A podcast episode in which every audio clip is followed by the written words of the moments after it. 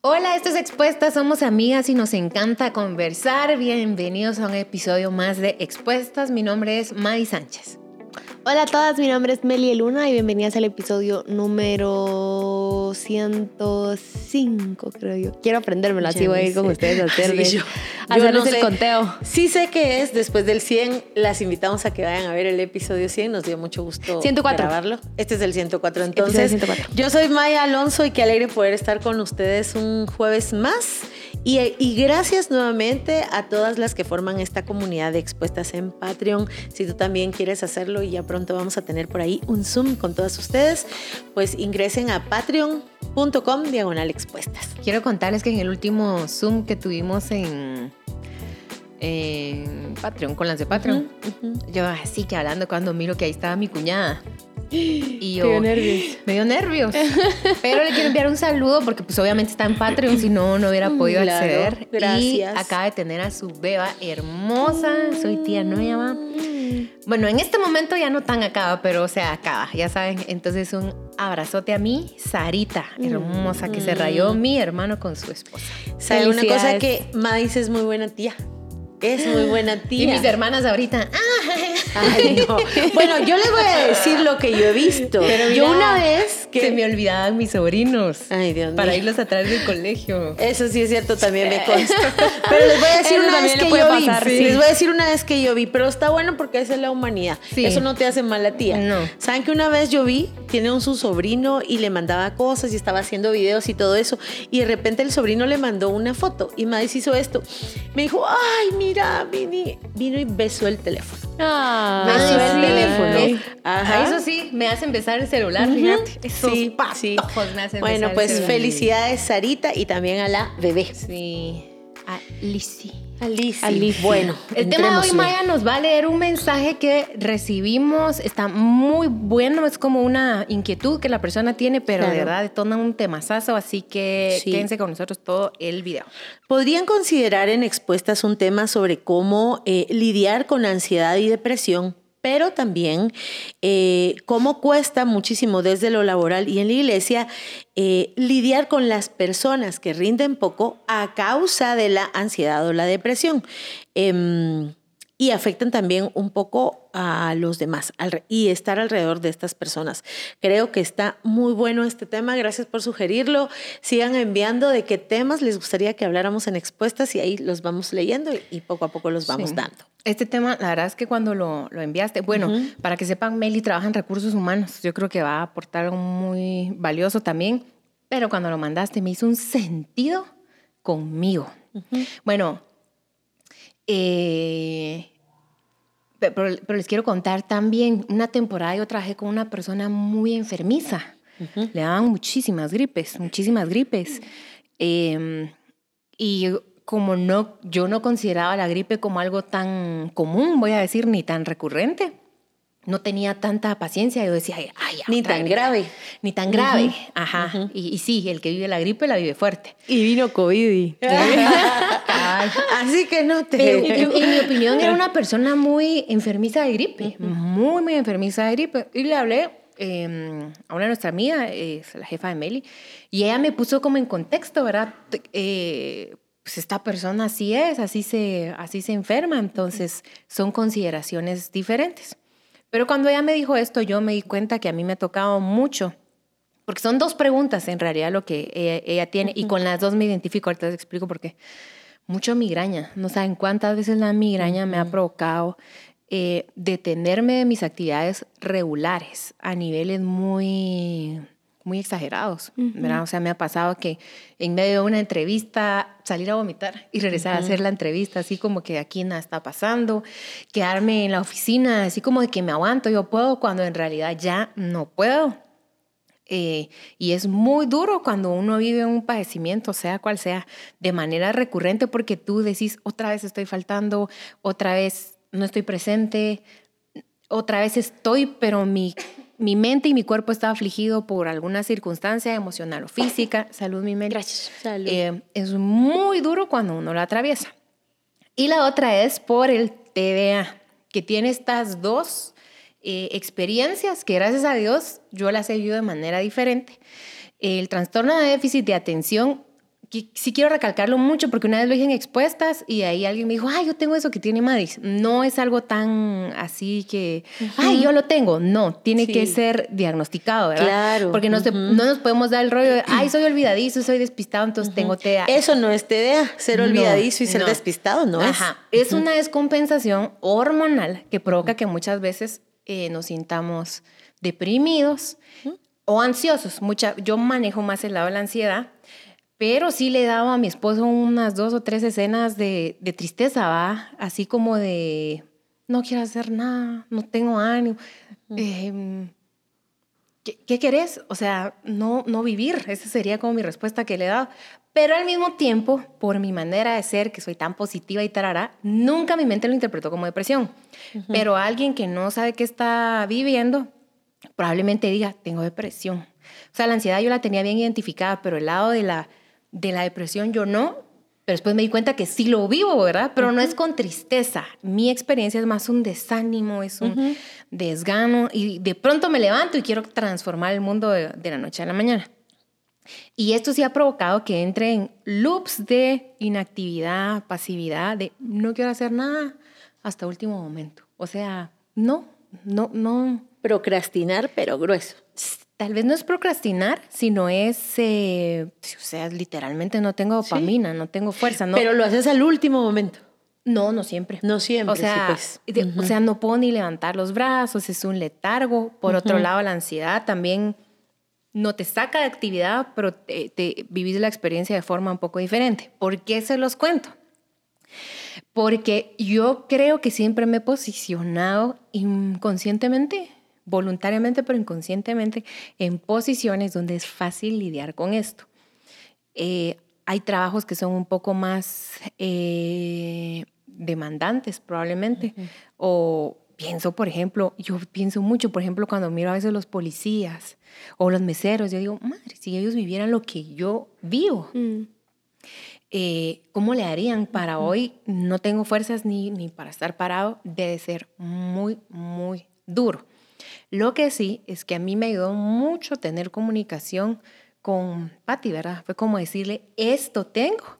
Y cuando supe definitivamente lo del TDA, con una persona que me, ayuda y me asiste mucho, explicarle mi cuadro, explicarle mis síntomas. De hecho, por esa razón eh, eh, está conmigo trabajando, ¿verdad? Eh, y le expliqué, esta soy yo, este es mi cuadro, esta es mi situación, entonces puntualmente en, estos escenarios yo voy a necesitar apoyo y lo pude resolver así. Es muy favorable para lo que vivo, créanme que es muy favorable para lo que vivo, pero sé que no todas las personas pueden y em, es duro, quiero que sepan que es duro, que es una realidad. Eh, pero es una realidad que otra persona de afuera solo te podría decir que no te entiende. Como la depresión, por ejemplo. A mí me cuesta mucho comprender así a la depresión. Yo no la entiendo de afuera. Sí, porque no la has nombrado así en ti misma. Bueno, este tema a mí me gusta mucho. Creo que me encanta hablar de salud mental y de eso es lo que hablamos, de que nuestra humanidad, nuestra mente, nuestros órganos, nuestras emociones también padecen por temporadas, a veces de manera crónica. Y este concepto de prójimo nos engloba a los que padecen y los que no padecen en el mismo lugar al mismo tiempo. Y esa es una oportunidad enorme. Eh, quiero usar dos palabras que dijo Madis. Ella habló de me, he tenido que salir, eh, son cosas eh, exageradas y la verdad es que, como diría Víctor Frank, para nada exagerado. Solo el que ha tenido migraña sabe que no se exagera el hecho de tener que parar una entrevista, ¿verdad? Y tener que ir a atender una necesidad del cuerpo. Em, igual con el, con el TDAH. Eh, Me gusta mucho aterrizar que mm, a veces... Eh, como que generalizamos las cosas, hemos tildado de hiperactivo a todo niño que solo es niño, está inquieto, es kinestésico y no tiene una lesión en el cerebro que luego lo lleve a, esta hiperactividad.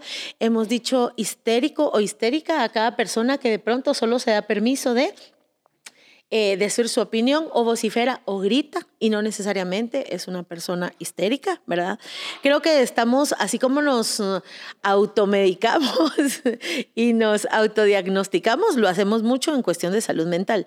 Em, no todo despistado tiene, eh, no tiene, tiene problema de atención, TDA, em, no todo olvidadizo y no todo es pero entonces es importante que si tú sospechas, que si crees que esto ya tiene otros niveles, esto ya me, ya me, me arruina el día, no me permite funcionar de manera natural, me han vale la de trabajos o me han dejado en relaciones. Quedo mal en la familia constantemente porque solo no, ella lo dijo, no puedo funcionar.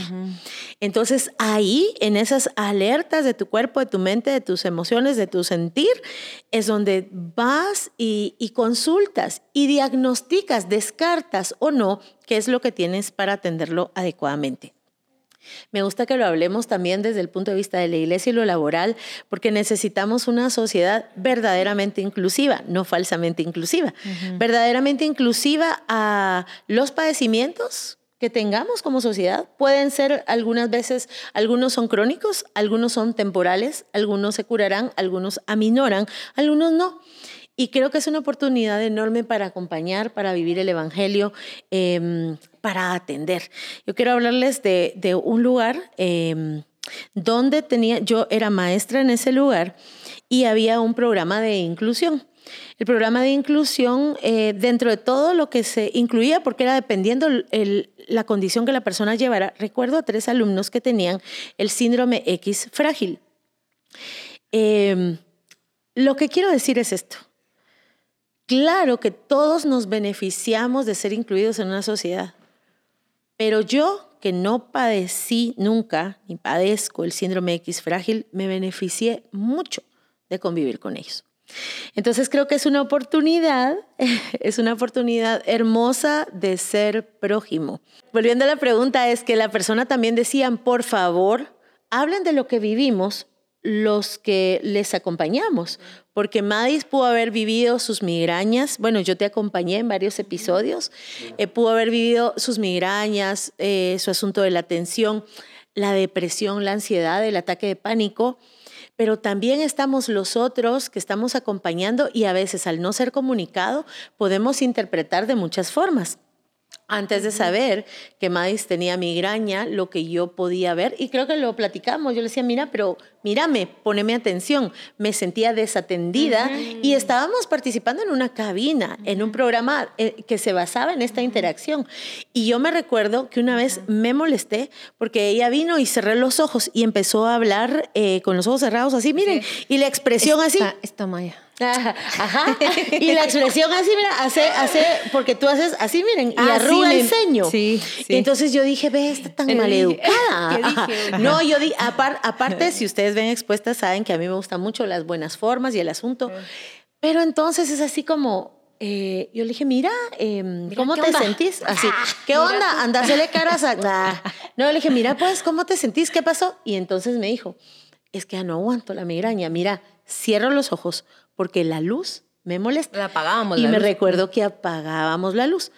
Pero si no comunicas lo que te pasa y si tú que acompañas tampoco comunicas o haces las preguntas, se van a dar muchos malos entendidos. Puede ser mal interpretado de perezoso, irresponsable, ausente, grosera, grosero, e, evasivo. El enfermizo de, ay, no me vengas con cuentos que acá rato Mentiroso. te vos lo que querés es faltar. Y estamos suponiendo que es un diagnóstico real, ¿verdad? Sí, ahí también podríamos decir, y yo lo veo mucho con mi jefa. Por ejemplo, mi jefa ha pasado dos cánceres y lo cuento porque ella es parte de su testimonio y ella lo cuenta. Yo creo que por ser ella la directora de recursos humanos, a, las personas les da mucha pena faltar. Ajá. Sí, sí, creo que son más conscientes.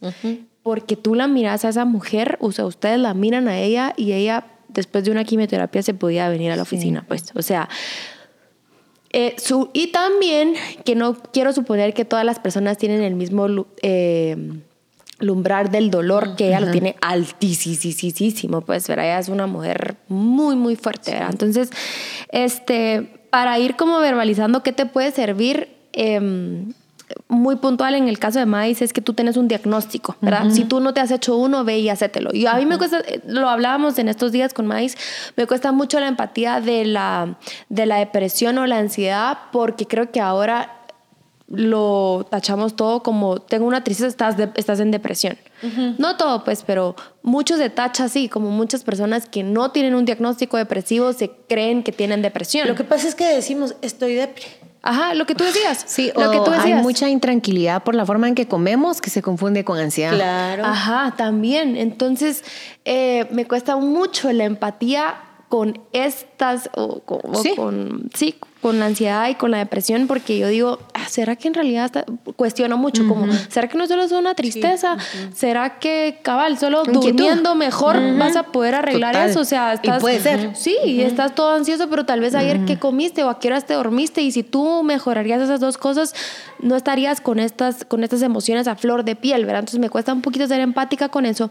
En realidad, nosotros no hemos tenido eh, o por el tiempo que yo llevo trabajando, ocho años, yo no me he topado con alguien que, que tenga, tal vez mi jefa así, eh, con alguien que venga directamente conmigo y me diga, mira, tengo un diagnóstico de depresión o de ansiedad y me está costando trabajar, o tampoco he tenido alguien como jefe que, que nos venga a pedir ayuda, que dentro del equipo hay alguien con depresión o con ansiedad. Eh, entonces, eh, pero cosas que te pueden servir muy puntuales, como tener tu diagnóstico si no has sido el médico y tú crees como, ay, no, esto sí ya sobrepasa, me supera, ¿verdad? Como bien, o estoy tratando de comer mejor, o no estoy, no estoy eh, em, este, no estoy con, con mis sueños raros o, durmiéndome de, madrugada, ¿verdad? E, entonces anda con un doctor para que tú tengas un respaldo médico de lo que tú tenés, ¿verdad? Y en este caso llegar a acuerdos. Creo yo que verbalizarlo a tu equipo, con las personas que tú trabajas, en este caso lo que tú hiciste fue muy bueno, estás, te estás enfrentando a esto. Y te pido que para, e, o lo que me sirve para esto es esto y esto y esto. Entonces tal vez tú no lo has escrito o no lo has verbalizado, entonces yo te animo a que después de tener un diagnóstico veas ¿Qué, herramientas tenés? ¿Qué, qué y a herramientas eh, también me refiero a personas? ¿Qué personas tengo alrededor mío que me pueden ayudar a cuando yo esté así o estoy teniendo esta emoción muy fuerte? Eh, ¿Con quién? Como para que tú te anticipes a lo que mm, puede pasar y ya puedas tener una solución a eso que te puede pasar. Otra parte de la pregunta es qué hacer para acompañar, porque una cosa es vivir y otra cosa es ser acompañado pues, pues yo obviamente de mis papás y mis hermanas aquí me animo a contar un poquito más de cosas, de Pere obviamente, pero de mis abuelitos ya no, porque ya están mis tíos y mis primas, ya saben, es, eh, pero no, no puedo contar tantos detalles, pero mi abuelito, eh, pues su, su esposa, de pronto empezó con una demencia senil, pero no sabían qué eran, hasta que mi hermana Becky le, le llamó a mi papá y le dijo, mira, estos son ya síntomas de una demencia senil, ya vienen por año y medio, esto es una demencia senil, eh, y le dijo a mi papá, el que más está sufriendo es mi abuelito. O sea, la que padecía la demencia senil era mi abuelita. Pero no escucharon mucho esa alerta, pero ya mi abuelito ya tenía quejas de lo que ella hacía y la cuidó por años cuando mi abuelito de la nada fallece. O sea, mi abuelita era la que cada año, y yo me recuerdo que mi papá me decía, mija, este 10 de mayo no, no te puedo hacer favor de esto, porque qué tal es el último día de la madre de mamá. La va con ella. de la pues, nada, mi abuelito fallece. Eh, muy triste porque es como la primera de mis cuatro abuelitos, el primero que, que falleció. Súper triste. Y entonces le toca a mis tres tíos empezar con mi abuelita. Y ahí se dieron cuenta de lo que mi abuelito había llevado eso que ellos turnados, un día uno, un día otro, un día otro, los tres, mientras que cuando era con mi abuelito a él le tocaba solo. Eh, yo no tenía percepción de este tema, pero a raíz de esta historia que les estoy contando, eh, aprendí en mi vida en general el tema del acompañamiento a un enfermo, el acompañamiento a un padecimiento y, qué implica. Este, la persona que está acompañando a, a un enfermo se desgasta mucho probablemente no es una demencia senil como yo le di, como yo les digo, tal vez es una recién operación, es un cáncer, eh, acabar de salir de la maternidad, tal vez puede ser una enfermedad crónica, una gastritis recurrente, algo. Yo, por ejemplo, cuando le digo a Per, yo te comunico la migraña hasta que me afecta. De lo contrario, hay un montón que no le digo para no arruinar el día. Ajá, yo digo, bueno, aquí lo llevo y no le voy a decir y le voy a entrar a esta actividad con todo y dolor. Hay enfermos más quejizos, hay enfermos más valientes, no lo podemos negar. Pero lo que sí hay que hacer es acuerdos de familia, porque tiene que ver con estilo de vida, rutinas, presupuestos y tiempo. Entonces la rutina de la familia o las personas cercanas se van a ver afectadas. Sí. Yo, por ejemplo, o sea, si tomo un medicamento que cada vez que tengo que tomar es, es muy caro. Entonces... mm, Y te bota. y me bota. Y me bota. Me Eso bota y me levanta. Eso implica dinero, eso implica afectar tu presupuesto, Sí, eso implica la, la funcionalidad. Entonces yo creo que si uno tiene algo o está con alguien que tiene algo, hay que sentarse con un papel y decir, mira, tenemos que hablar lo que estás viviendo, tengo que hablar lo que estoy viviendo y llegar a acuerdos. ¿Qué pasa si, este, contame cuando estás eh, a tiempo, cómo lo vivís tú? Si es posible que algún eh, profesional, psicólogo médico, le pueda explicar al familiar qué implica o qué siente la otra persona porque es la línea esta gris que dice Meli, ¿dónde es un pretexto? ¿Dónde es eh, algo de la mente? ¿Dónde es un síntoma? ¿Dónde es un dolor? ¿Dónde es una evasión? Porque son cosas que también suceden. Yo le doy muchas gracias a Dios porque mi esposo no me permite tanto eh, esconderme en esto.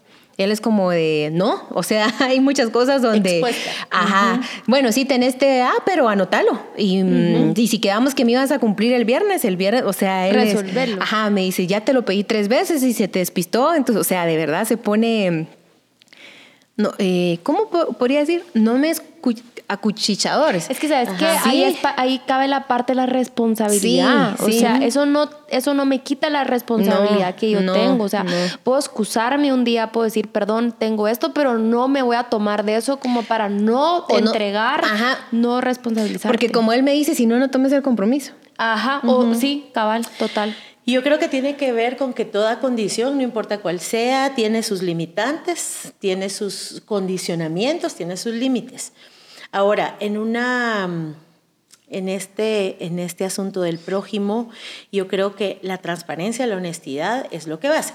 O sea, es, es la base. Hay varios ambientes. La familia es una cosa. Sí. El trabajo es otra. La iglesia es otra. La intimidad. La El- el intimidad, uno la solito. pareja, ajá, Sí. y el- la relación conmigo, mi, voy a decirlo así, como mi autocuidado, mi lidiar con esto, mi atenderme, es otro. Entonces, eh, yo les pediría de verdad, también como profesional de la salud mental, no generalicen nada, porque yo puedo tener 10 personas eh, padeciendo episodios de ansiedad real eh, y la vivencia es distinta, la sintomatología es distinta, habrán algunas coincidencias, las limitantes son distintas, las condicionantes. Uno tiene que estar muy claro de qué es lo que padece, qué límites yo le puedo poner al padecimiento, qué limitantes eh, el padecimiento me pone a mí a veces. Entonces tenemos como cualquier cantidad de historias que nos dicen, por favor, como tú decías, Meli, no generalicemos, no todo es igual. Y les voy a decir esto mucho, mucho desde el respeto. Yo sé que tenemos mucho de autodidactas, que ahora las redes sociales dan mucha información, pero si usted no, mucha gente, la mayoría quizás me voy a, me voy a, a animar a decir, no podemos, eh, no tenemos licencia para diagnosticar nada de esto. Si es en un tema laboral, presente usted su papelería, Sí. porque también tiene eh, médicos legales. Por ejemplo, eh, Madis, eh, Meli dice, bueno, Madis eh, tiene un diagnóstico, entonces yo estoy imaginando que tenemos el papel que dice, Sí, ¿verdad? ajá. Porque en lo laboral tiene que ver con, con asuntos legales y con asuntos de que la empresa también tiene que facilitar ciertas condiciones. O, Ahora, o- o, mm, darle permiso al patrono de que te contrate o no, porque si no también sí, es un tenés que engaño. decir, claro, vos Ajá. tenés, que, vos tenés que decir, no tiene que ver con, no tiene que ver con discriminación, porque No. aquí está la línea. Sí, sí. Por ejemplo, si yo tengo déficit de atención y quiero estar en la torre eh, que da tráfico aéreo, Híjoles. Entonces, no. Y así- me, me explico. Así, Híjoles, o sea, sí sentí, no, ya, sí sentí ya el tú- problema. Ya te dio la ansiedad. Sí sentí el problema. Me explico. Entonces, no es esta falsa discriminación de me tienen que contratar porque de plano. No, hay cosas para lo que no somos. porque nos falta eh, la capacidad, porque nos falta el conocimiento, porque estas condiciones no son las mejores para. Entonces aquí sí tenemos que ir como con mucha honestidad. Eh, número dos, yo te diría, tú que padeces, pensa también en el otro, porque el otro también paga un precio. Eh, y lo digo desde el respeto y el amor y el cariño y... Dilo. Y el consuelo con la que yo acompaño. O sea, yo, yo sí siento que parte de mi llamado, mi vocación en, este, en esta vida es acompañar eso. Pero sabes una cosa, hay que pensar en el otro.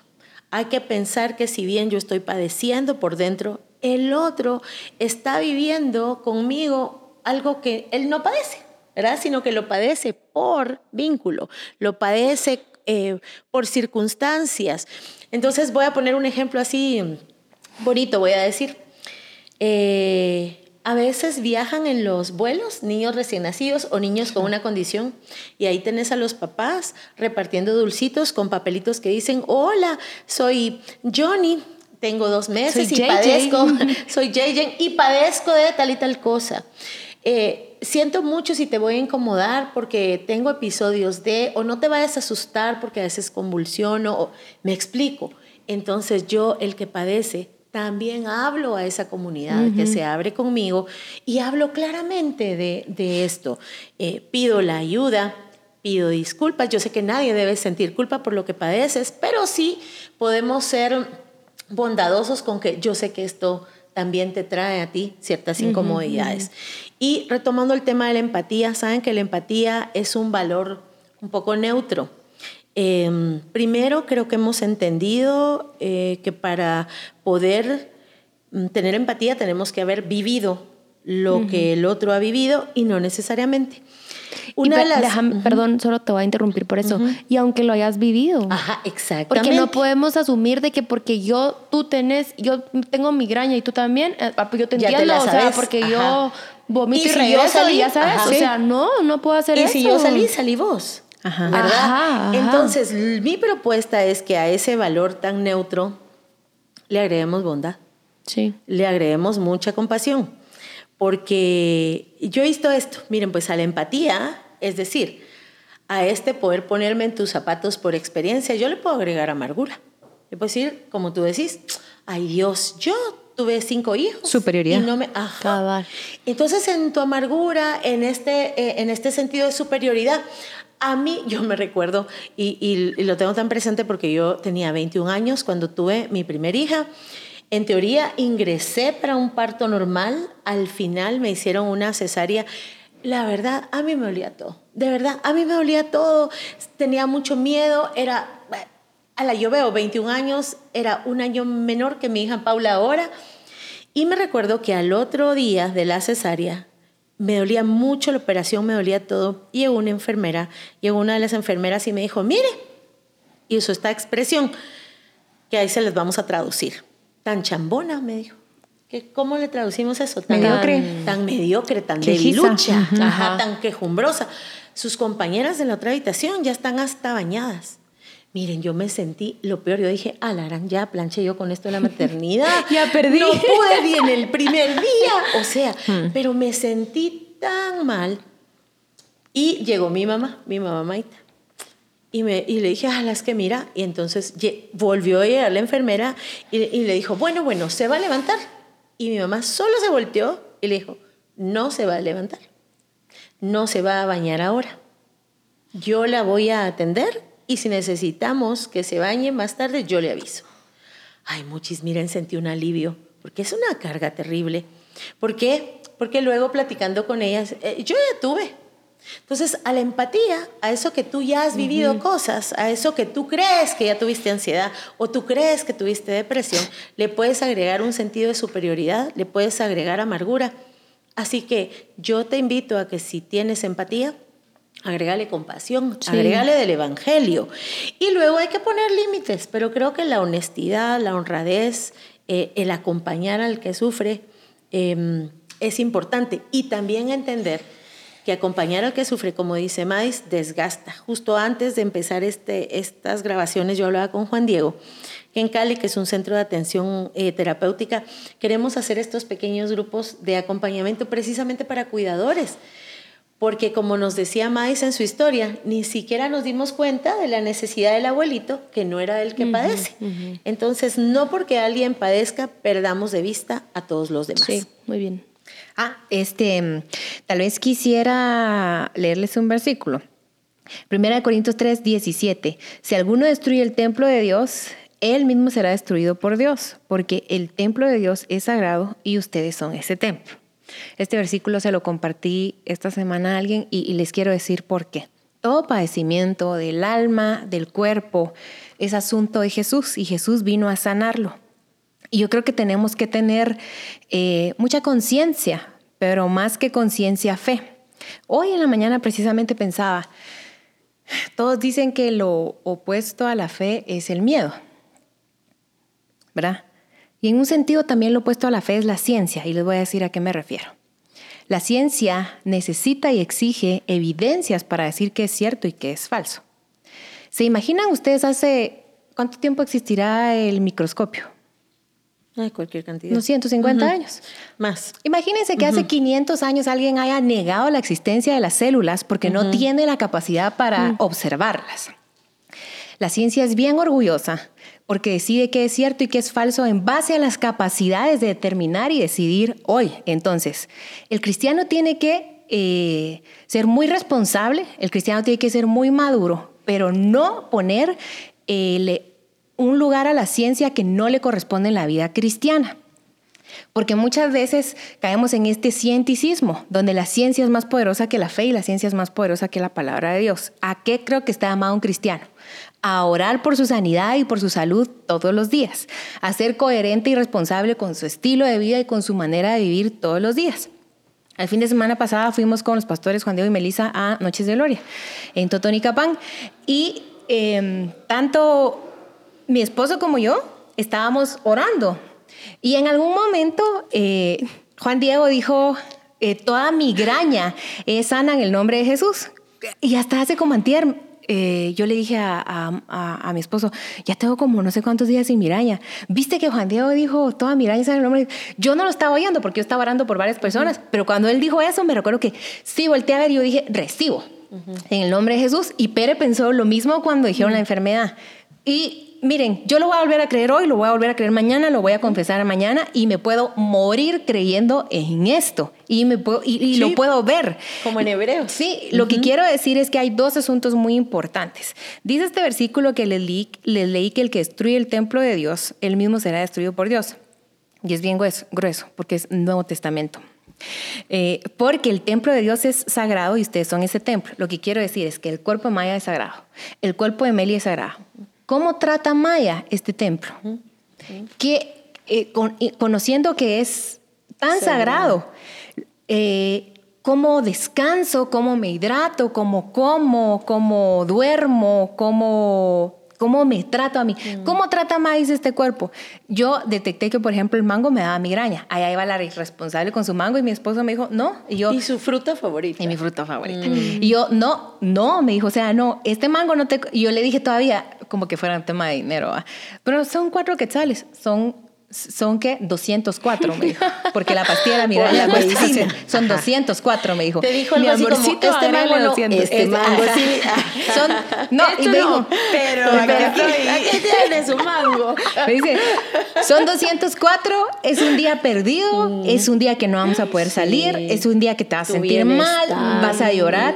Y yo, de verdad, yo ya con conciencia, ¿qué me hace mal? Hace días destruí que el café por X o Y de razón me hace mal. Y otra vez ya me había descontrolado hasta que otra vez me recordó, pero no, si te hace mal, no lo mm. tomes. Hoy te está tentado un cafecito y dije, no, un té. ¿Por qué lo digo? Porque este versículo no condena a Dios que Él nos destruye, nos responsabiliza a nosotros que vivimos consecuencias de nuestro cuerpo.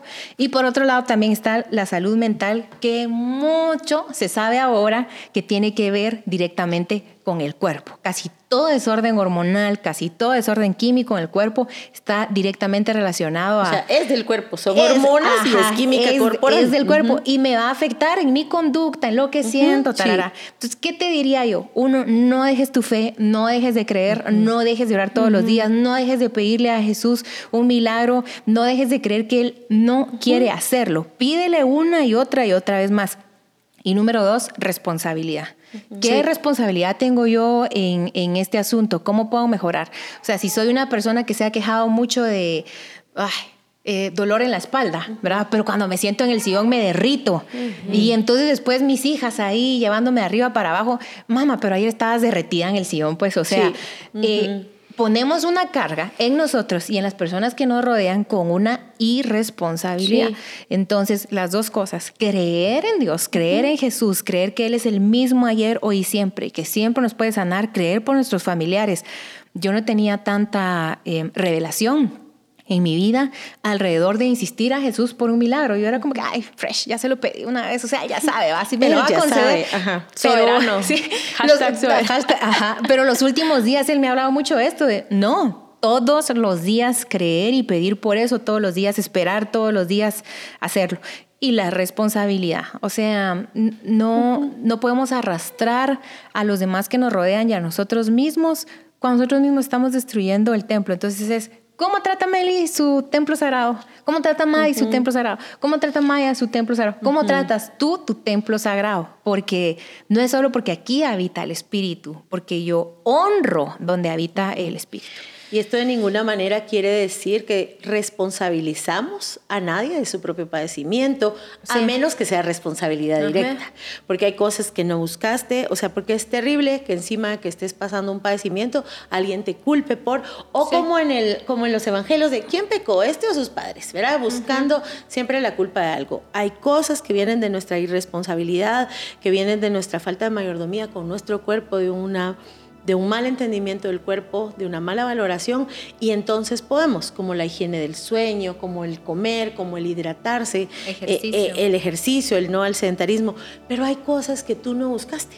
Y hay cosas que incluso son crónicas. Entonces creo que tenemos que, por eso me gusta, no encasillar todo en el mismo asunto, Ve, preséntalo delante de Dios, ser responsable, busca este diagnóstico como, como lo hizo Madis y como Meli nos, nos cuenta también, y haz lo que te corresponde. Ahora, como prójimo, ¿qué me corresponde? Bueno, vayamos otra vez a las preguntas. ¿Qué es lo que más honra a Jesús? ¿Qué es lo que más refleja a Jesús? ¿Qué es lo que más habla del Evangelio? Y si estás padeciendo, no deseches los consejos. A veces quizás estás harto ya que te digan, ay, mire eso con no sé qué pero al rato viene algo muy bueno. Eh, al rato ábrete a qué te están diciendo, eh, porque puede venir algo que pueda hacerte bien. Em, creo que el concepto de prójimo engloba mucho, pero sin duda todo cuerpo, independientemente de su condición, es un templo del Espíritu Santo, es valioso y no ha perdido la imagen y semejanza de Dios. Así que huyamos de la discriminación por condición cualquiera que ésta sea y huyamos de utilizar la condición eh, ya en una manera de la intención del corazón para pecar, para salirnos con la nuestra, para incluso abusar de otros. No dejes de pedir por tu sanidad o la sanidad de la persona que está padeciendo esta enfermedad. Te mandamos un fuerte abrazo y nos vemos en el siguiente episodio de Expuestas.